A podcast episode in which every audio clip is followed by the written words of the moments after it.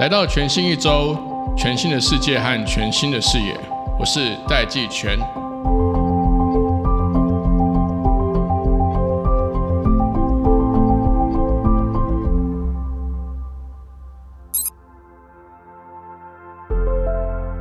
Hello，各位听众朋友，大家好，我是戴季全，欢迎回到全新一周。我有注意到一个趋势，这个趋势当然联合国在好几年前就已经提了，他说接下来全球的城市都会往 mega city 的方向在发展。那同时呢，这几年我们也看到一个数据是说，全世界百大城市就贡献了全球百分之五十的 GDP。那这个当然是个很重要的一个全球化的发展趋势，也就是说经济啦、社会行为其实都高度的都会化、城市化。可是呢，我们同时也意识到一些新的数据，或发现一个新的事实是说，整个全球的能源的消耗，可能建筑啦、车辆啦、各种能源的这个使用跟消耗，有三分之二都集中在城市发生。甚至更进一步的是说，有百分之八十的温室气体都是在城市里面排放出来的。这当然说，我们去发展经济生活，一定会有需要能源，会需要这些这些社会活动。但其实它的这个呃温室气的排放跟能源的耗损的集中度是非常非常高的。我觉得在这个趋势上面呢、啊，现在似乎整个城市化进程它并没有变慢，它反而是越来越快。我们今天谈的是怎么样来解决这个问题，就是说我们要怎么样以高效率或节能的方式来解决这些人口拥挤的问题啦、交通堵塞的问题啦，甚至是这些资源分配的问题。因为这些都是接下来我们在把城市 AI 化在发展的过程中一定会碰到的一些关键课题。那我们今天呢，很高兴邀请到远传的企业暨国际事业群的协理张文金张协理 Rick，就是协理，因为你这边有非常多实务的经验，所以今天特别邀请 Rick 来跟我们谈谈说，就从你的经验上来看，如果要提升这个城市的经济力，减少耗能，来做到这个整个城市的能源管理，我们应该怎么想，要怎么做？呃，世人好，各位听众好，我是远传电信的 Rick。首先，人口在哪里，碳排就在哪里，没有错哦这是很现实的东西对对。 你必须要吃喝拉撒睡，你就会有一些呃，包含食衣住行的东西，你就会产生出这些碳，是这是一定会发生的事情。那我们如何透过这个管理方式，让这个碳排呢能够减到最低？因为我们没有办法不吃喝拉撒睡嘛，哈。可是我们回去看这个呃，我们的碳是在哪些地方产生出来？首先第一个，好，它是在电力的产生的部分，电力的产生呃，目前大概占了四十 percent 以上，是由电力呃发电啊的过程中所产生出来的碳。对， OK，我们如何让它减碳或者脱碳呢？首先，第一个方式，好，我们至少要往这个绿色能源的方向发展。以这个台湾目前最务实的是以离岸风电以及太阳能这些，我们手边都可以看得到。对，对，来从电网脱碳，这是第一个，从挑大的问题来解决。对第二个部分呢，是从这个交通方面，根据统计哈，有百分之十四以上的碳来自于交通。是交通一牵扯到交通，就跟政府啦、企业啦，好、跟民众有息息相关了。首先说政府好了，那以政府为例，那政府的这个包含它的交通设施，或者是呃公共运输、大巴等等的，目前我们都可以看到很具体化的东西，开始在努力往这个方向脱碳的方向在进行。呃，以台北市或高雄市为例，我们都可以看到现在的巴士陆陆续续换成电动的大巴。因为电动大巴呢，它每天都在呃超过十二个小时在路上跑啦，对哈，它是最务实而且最直接的。那第二个部分呢，我不知道各位有没有注意到，哈，在昨天的新闻，交通部宣布要在到二零二五年前要建制六千五百个充电桩，他先把这个英法建制起来对，让民众更有意愿去投向这个电动车，是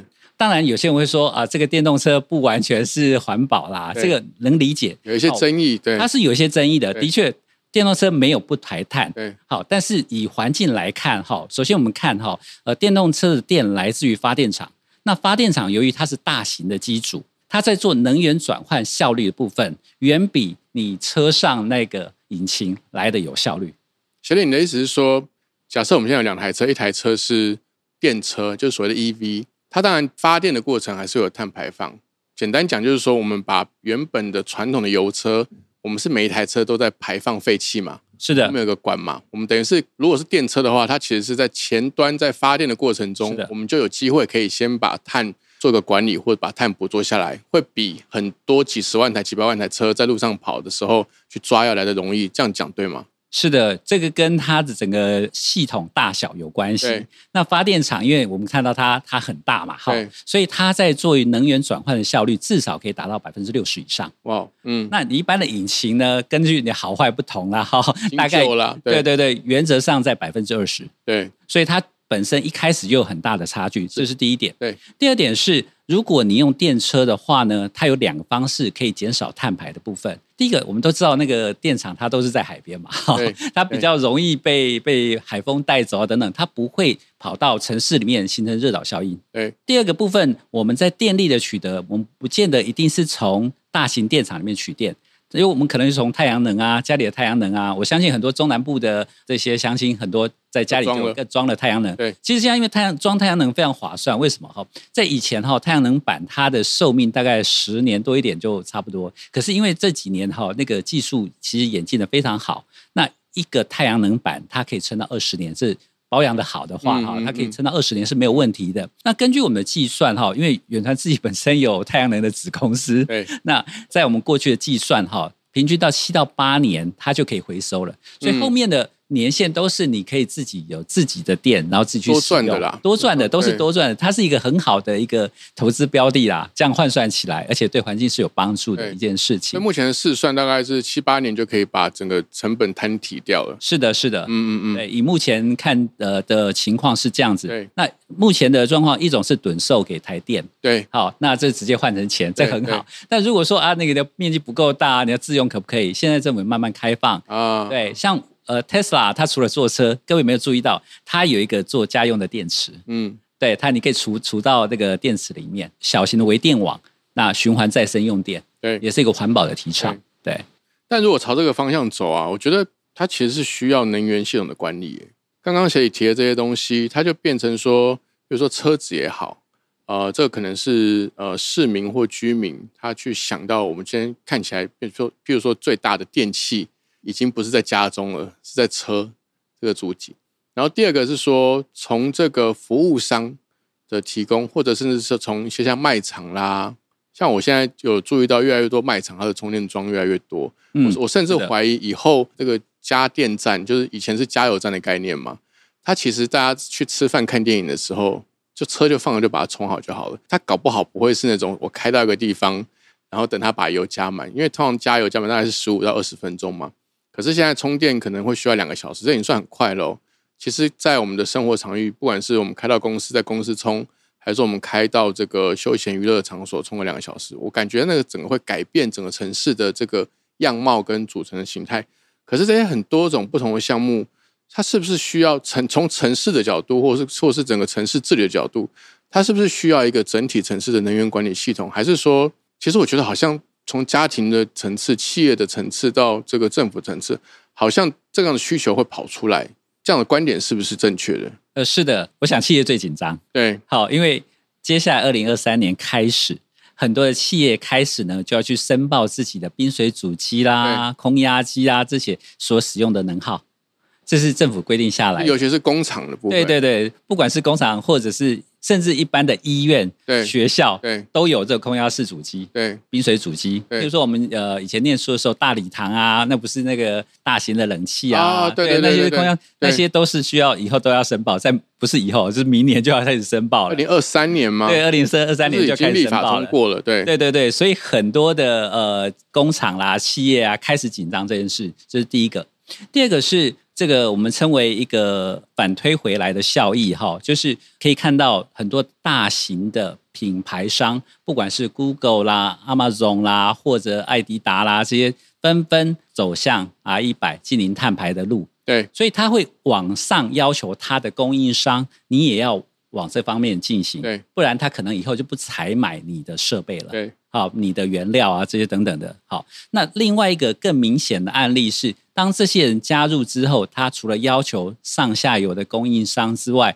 他会甚至说，呃，你这个工厂除了你给我的原料之外，那你本身是不是一个绿色企业？企业本身的营运，对对对对对，嗯有切身的关系。为什么这么说呢？因为我们都现在都可以看到很多的，你不管是网页打开或者 FB 打开，有很多基金开始会看你是不是 ESG 的基金，对对他希望你是永续经营的对，他才会投你。对所以你是不是一个绿色企业，代表以后有没有人会投你？这跟你股价也好，跟你会被罚款也好，以及甚至你的产品能不能卖出去也好，有迫切的关系。所以不像以前说，我们只是喊喊口号，对对我们只是说啊，这个我们要走向那个很多会染绿嘛。前一阵有一个有有有一个有一个说法叫染绿企业哈，对就是说呃，我是一喊喊，但是我本身没有做到对这件对事对情对。那以后因为在碳盘查，接下来在二零二三开始做一个碳盘查之后，这些数据都会摊开来。被检视，逐一检视，而且要通通过这个国际单位的验证，哈，有几个检核单位，但目前国内有三个单位，目前正在争取啊，变成一个验证单位。是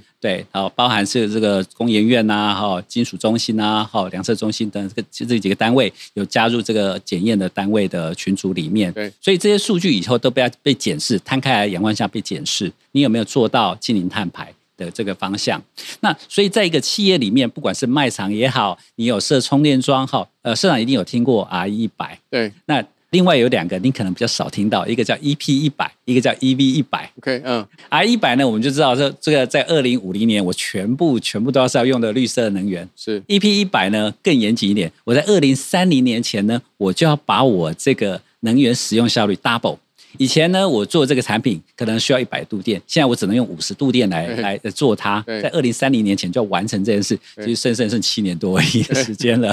压力很大的。对 所以你更需要有一些工具，譬如说能源管理系统来辅助你来做这件事，减少你的耗损。那另外一种呢，就是刚才市长讲到的 EV 一百，EV 一百呢，就是你的所有的公务车全部要换成电动车。嗯，那不但是换成电动车，你要帮你自己的员工，也要帮你的客户建置这个充电桩。对所以这一切一切全部都需要用到电。那用到电，你就需要能源管理系统。为什么用到能源管理系统？我想，呃，前阵子吧，在上个月，台电有办了个记者会，它推出了所谓的时间电价这个东西。那时间电价，哎，它是夜间的时候，你使用电动车充电，离离峰的时候峰的时候充电。好，因为其实台电生产的电本身是够的，对但是因为它是一个大家使用电哈不是一致的，它是峰值啊会有峰值，对还有谷值哈对，我们称为呃业界称为削峰填谷对啦，就对是说我们希望把峰值的电力哈不要用那么多，用到一些离峰的电，所以一来一往你会看到价差非常非常大。那这时候它公告的叫一个电价，对那可是我们实物上来做的话呢，我们需要一个系统机制。回到家之后呢，台电最怕你什么？你回到家六点多回到家，把那个电动车停好之后，马上插上电，对然后这时候呢，它就开始充电了。这时候它会跟你晚上回家用到煮饭啦、洗那个洗澡啊等等的用到，一起用是一起用到，对所以它是有个用电的巅峰。对对它对，希望你半夜再去充它，啊所以它给你半夜的电费。啊，那这时候一种呢是从系统端用能源管理系统，我半夜才开始帮你放电，懂那你意思。另外一种呢十点再开始放电，十二点，十二点放对，十二点会更便宜一点哦对对，对十二点开始会更便宜一点对。对对对对，所以这样子能源做个更有效的应用，嗯嗯我们就可以不用建这么多的呃风场也好，太阳能场或者哦是电厂哈。我们现在建呃电厂是太困难的，对对对对，对，就让这个电的使用效率可以提升。因为其实刚刚谁提到的，我觉得这个世界趋势是很明确的。我觉得最大的这个动力来源，其实是因为温室效应造成的极极端气候真的是太严重了，这个事情已经完全没有办法否认。那当然，第二个其实是这样子的一个威胁，其实让全球网络时代的年轻人，你开始横向串联。所以才会开始有，譬如说瑞典的少女出来呼吁，或者是新世代的人，全球有一个新的全球网络意识，是觉得以前大家可能觉得说，我的球鞋不能是某一些国家的童工去做的，如果你的球鞋是儿童做的，他就拒买。那最近呢，有一些这个趋势是说，如果你今天穿的衣服的棉花是在某一些被不人道或是没有人权的国家制造的，他们也不买。那现在这个状况是说，其实全球消费者他就看说你的这个产品或服务生产的过程是不是有符合 ESG 的标准，是不是把成本外部化，是不是说自己赚自己的钱，然后把这些可能会有的后遗症、空气污染啊，或者整个对环境的破坏，通通都让全球的新世代，我们下一代去承担。所以他的意识越来越高涨，就变成全球的这些主要企业，他们就会开始对于这些需求越来越高，甚至还有刚刚这个协理还提到，我觉得我觉得最恐怖的是，你知道有一些银行啊，甚至是如果你的企业没有符合这些标准，他连贷款都不贷给你，是的，是的，那是很夸张。所以这个会从一些主客观的这个条件，会让国内外的企业都一直快速的往工业四点零的这个方向迈进的同时呢，其实他们就顺道一起做数位转型，数位转型它的数据才可以上云。所以刚刚这个协议讲的这些资料的这个上下游的串联啊，他们的排放啦、它才可以及时的去，不管是交给政府也好，还是跟这自己的顾客、跟自己的客户或跟消费者来去做呃勾稽或说明。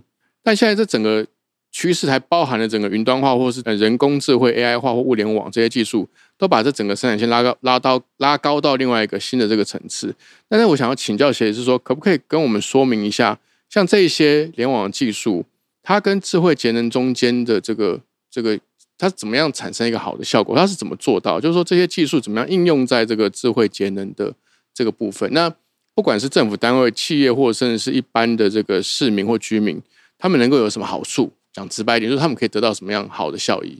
好，那我们分成就跟呃 follow 这个社长说的哈，我们从政府啦、企业啦到一般的 consumer 民众，对对呃三个角度来看，说节能减碳跟他们有没有直接的关联性？好，当然呃，我们就举几个实际案例，呃，听众比较好懂了哈。以政府为例的话，哈，政府因为他要负责政策的引导，没错法令的制作没，错啊制定，好，那自己也要率先做一个表率嘛，没错好，我们举以桃园为例好了，在过去呢，呃，这个桃园有多少路灯？其实，在管理单位来讲是非常非常辛苦，因为中中间过过去的几十年啊，然后有时候呃设了一些路灯，并没有做一个普查，并没有做一个登记。嗯嗯那可是，在前年他们做一个很大胆的动作，他们把它全部换成智慧路灯，嗯一步到位换成智慧路灯。嗯嗯好、在过去呢，我们是从钠灯传统的钠灯，它是很耗电的。对。那接下来呢，会变成 LED 对灯，落日计划换成 LED 灯嘛？对哈、那 LED 灯之后呢，有没有更有先进的发展，就变成智慧化？那做成智慧化有什么好处呢？从钠灯变成 LED 灯，它减少至少百分之五十的电能耗。好，当然碳排就不多说了，会更多。好，那再从这个 LED 灯变成智慧化、联网化之后，它有一个很显著的，它的民怨减少了。嗯诶，但是诶，民怨怎么为什么减少了？哈，第一个，它可以克制化去调整这个亮度。嗯为什么说我们大家平常看到的街道上路灯，你一定希望它越亮越好？嗯，可是，在半夜三更的时候，如果它还是这么亮，第一个民众可能会打扰民众的睡眠。我知道他们要拉拉窗帘啦，对啦对对对，你要拉拉着窗帘，你不然太亮了。戴眼对对对。第二个，你会影响到植物的生长，哦因为很多路灯是在农田旁边的，你这么亮会影响到它的生长。对对那可不可以克制化来做调整？可以的，在智慧路灯可以做得到。嗯嗯嗯那第二个减少民怨的地方是在哪里哦？这是我们实证的哈、各位一定有早上开车出去上班的时候，看到路边还有路灯还没 有关的，你会做什么动作？对一九九 九马上申诉，你们是钱太多吗？还是怎么样？好、因为有智慧路灯啊、哦，把它路智慧化之后呢，它会自动去检测，如果已经超过要关灯的时间，而灯还是亮的，它自主系统就把你关闭。有一个阳光的 sensor 的系统啦，呃，我们是根据这个中央气象局公告的资料，对夏令冬令的时啊间，OK，OK，来做一个判断 OK，OK。那只要它超过这个时间，灯还是亮着，我们就主动性把这灯做一个关闭了。除了节能减排之外了哈，也可以减少很多民怨。根据我们统计哈，在过去这样的案例哈，一年大概有上万通打电话打进来抱怨说你们这个灯没有关 掉，热心这耶经过就会打掉。这个民众很热心的，可是因为有装了这个智慧化的东西之后呢，这些问题都全部一下子就被改善了对。这是联网化去做的一个很大的改就变，更贴近这个居民的需求啦。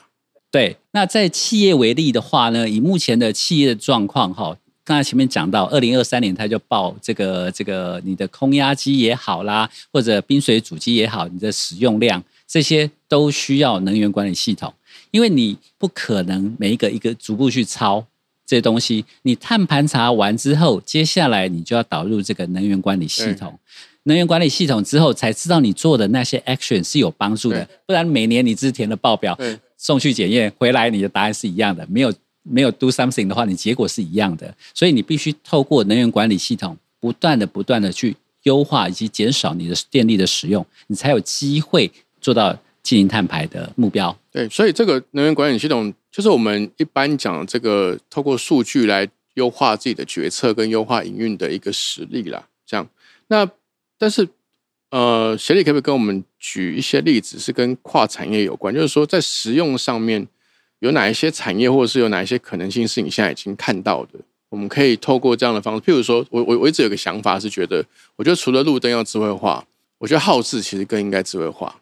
就是说，像浩智智慧化，我原本的观念觉得浩智它其实只是否电动车，就是车跟车沟通啦，车跟浩智沟通啦，能够提升这整个行车的效率。那刚刚我们在前面在准备的时候，是不是协力也有举了这个例子？是不是也可以跟我们听众朋友分享一下？就是说，如果今天我们耗智智慧化了，它可以对整个运输效能或节能带来什么样的正面效益？好，刚才您提到说，呃，车对车的沟通啊，或者车对路的沟通啦、或者车对整个环境的沟通，甚至跟人的沟通对，我们称为 V to X。对好，这个是一个非常先进的技术，对它主要的出发点呢是为了便利跟安全。对对，可是我们节下来，我们如果这个主题我们谈的是节能减碳的话，其实在交通上面有几个很重要的决策，嗯嗯譬如说目前在有几个县市在呃试运行的叫做适应性耗资，嗯这适应性耗资呢，它是透过 AI 或者大数据的分析来去判断说我们这个时间点的车流，然后来做一个判断，提主动提供给耗资做一个切换。我举个例子来讲，如果这个呃横向的车辆是没有的，我直向的车辆是不是可以让它红绿灯早点变号？嗯，OK，对，这样子它就可以减少在停等的时间。那根据我们过去这个试验性的经呃的经验哈，大概可以减少百分之二十到三十左右的碳排，就是它可以少停等这么多的时间，因为你停在那边就会怠速嘛。嗯对对然后如果你待得越久的耗话，呃，绿灯一亮的时候，你就会踩比较大力嘛， 这是大家习以为常的习惯啦。好、所以我们在看这件事情的话，如果可以透过这样的方式来做一个优化，刚刚讲的是透过影像辨识，我可以主动侦测；另外一个是透过大数据，大家出门一定带手机啦。对那电信公司有一个方式，在过去呢，我们要测量这个车流哈，都是按码表，各位一定有看过哈。如果年长的一定可以看到，在路边按码表算说有多少台多车少哦车经过，进去几点到几点有多少台车经过对。现在可以透过大数据，我们排除各资之后，根据呃手机心令去计算一二三四这样用算的方式来做抽查的方式去计算每一个时间点、每个车流、每一条路的车流大概是多少。那我们这样子就可以提供一个建议给到整个交通管理单位，对让他可以做一个呃时间上的耗资时间上的做一个调整。这个目前有一些城市已经开始在运行这样的措施。所以其实这整个能源管理，它不是只有能源管理本身的问题，它还有很多不同产业的应用啦，还有一是些的不同的，甚至城市治理的不同面向，其实都都是一体多面可以同步去进行的。这样聊下来啊，我最后一个问题想要跟协理讨论，我我听起来我感觉远传好像已经不只是一家电信公司了，就是说远传它要怎么去定位自己，去发挥接下来投入在环境啊、社会啊、经济等等不同面向，因为这个好像都是一个长期的永续发展的工作嘛。那要要怎么样更进一步去优化或深化供应上下游，去打造这整个，因为自己公司做好做，可是你如果要把整个系统做起来，它其实是你要把这个绿色价值要能够去深化到供应商上下游，然后甚至从顾客端到你的上游供应商端，其实都有很多工作要做。就是远传要去怎么样去打造这样子的一个绿色价值链？我想呼应社长的问题哈，您刚才前面有一个提到说，哎，如果它不是绿色企业，甚至银行不投它，或者基金不投不它，借他钱对啊哦不，借他钱，麻烦对这个这是一定的。为什对么？你想想看哦，当所有大型企业有这样的忧患意识，要做近零碳排这件事情，所以他选择的供应链，他势必呢，他就会选择这些是有在做减碳的的供应链。对对，如果你今天没有去做这件事情，代表你根本就不重视这件事对情，所以你可能拿到的单的机会就越来越低。 从消费者就从消费者开始买单对对对对以后甚至有标章，这个它会注明你这个多少碳排，对才产生出这个产品出来对。那远传自己本身呢，因为我们知道五 G 是耗电的，好，但是我们透过这些优化来自己本身来强化这件事情。我举个例子来讲，我们自己呢不断的，因为我们自己有超过两万六千个基地台，对所以我们随时在监控我们的基地台运作的情况，嗯所以我们知道哪个地方哈、哦，它是比较少人去呃使用，半夜三更的时候比较少人去使用的对，我们就会去减少一些讯号的供应，对来做一些调节能整，啦，对嗯对节能。它不会全时的供应。我举例来讲说，呃，比如说西区的百货公司到凌晨三点肯定是没有什么人的，对， 没有，啊对你没有必要把所有的功率全部都打开全全开开，而是该开的开，该关的关啊。这时候就需要一些大数据以及 AI 来帮你做运算，包含结合这些能源使用的数据来帮你做一个预测的模型。这时候就设一个排程，我们什么时候要把能源开到最大，什么时候要做一个收敛。嗯，这呼应到前面刚刚讲路灯也好，比如说我们举例来讲，半夜三更公园的路灯还是全亮，对，似乎没有这个必要。对似乎我们可以让它减少个十 percent、二十 percent，只要在法定规范以上，这些都是合法的。嗯，那我们可以让它稍微暗一点点，绝对还是看得很清楚。嗯我们有实际测试过，其实影响非常非常的低对，啊，就在安全范围内安，全范围内。那只要每一个方面做一点，做一点，你就可以做很多的节能减碳的对啊部分嗯。这都是很细微管理的部分。，对，那因为这个是这次呃的近零碳排或者 ESG，这这属于所有企业所谓的无差别，包含从一般的企业，甚至到医院都有，学校等等都有这样的需求。最近有一个比较知名的案例哈，叫做斑斑有冷气。对，对，可是除了斑斑有冷气，我们想到哈有十十万台冷气同时要十万台、二十万台冷气哎同时要开的时候，那我们电哪里来？这时候政府有推一个校效能发电，我相信各位一定有陆续看到很多的学校哦屋顶上面有太太阳阳能能板。板，对，好、哦所以政府是有思考这件事情的，是让它是在是呃在合理的发生这件事情。但是呢，你要如何善用这些电能源？好、这时候它就需要一个能源管理系统，所以连学校都需要能源管理系统，去确保它每个用电都是被合理化的。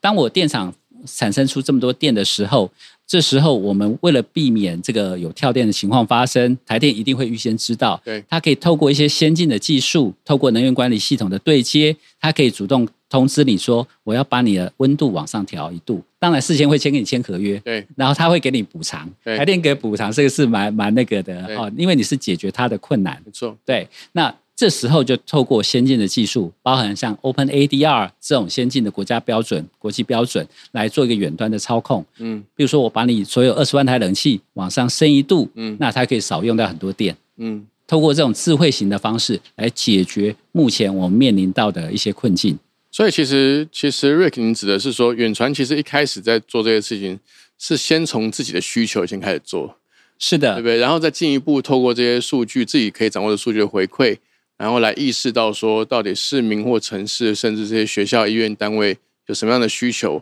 再去发展这些 solution，然后再再来符合这些全球最新的这些标准、新的竞争的要件，来帮助大家可以达成这些竞争上面的目标。是的，一定是自己先做，对自己做的觉得这个不错，自用觉得很好，推荐给大 家。然后我们也做了很多试验的场域，是然后也呃也做了很多案例。好，那呃也因为过去几个案例哈，目前我们管理的呃。这个冷气的数量哈，已经超过十万台这样的数量，所以透过这种方式，我们希望呃能够尽一些绵薄之力，把我们的经验给分享给各位这样子。好，我听起来瑞肯这边好像除了这个之外，感觉好像还有很多智慧城市的 solution。我们改天再请你来多聊一聊。今天非常谢谢 Rick 来到我们的节目现场，让我们收听全新一周，来迎接全新的一周。谢谢大家。谢谢大家。